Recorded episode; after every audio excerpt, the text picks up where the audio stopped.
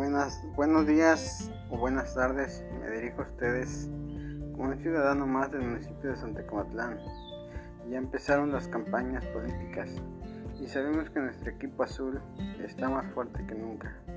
Hoy quiero expresar más mi voz para que juntos volvamos a seguir en el camino de trabajo que nos trae nuestro candidato, Adrián Feliciano Martínez, amigo del pueblo.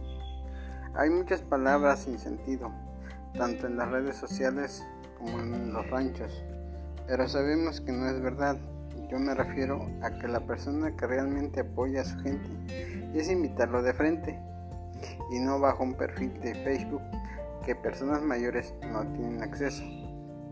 Esta vez vamos a ganar, vamos a hacer historia.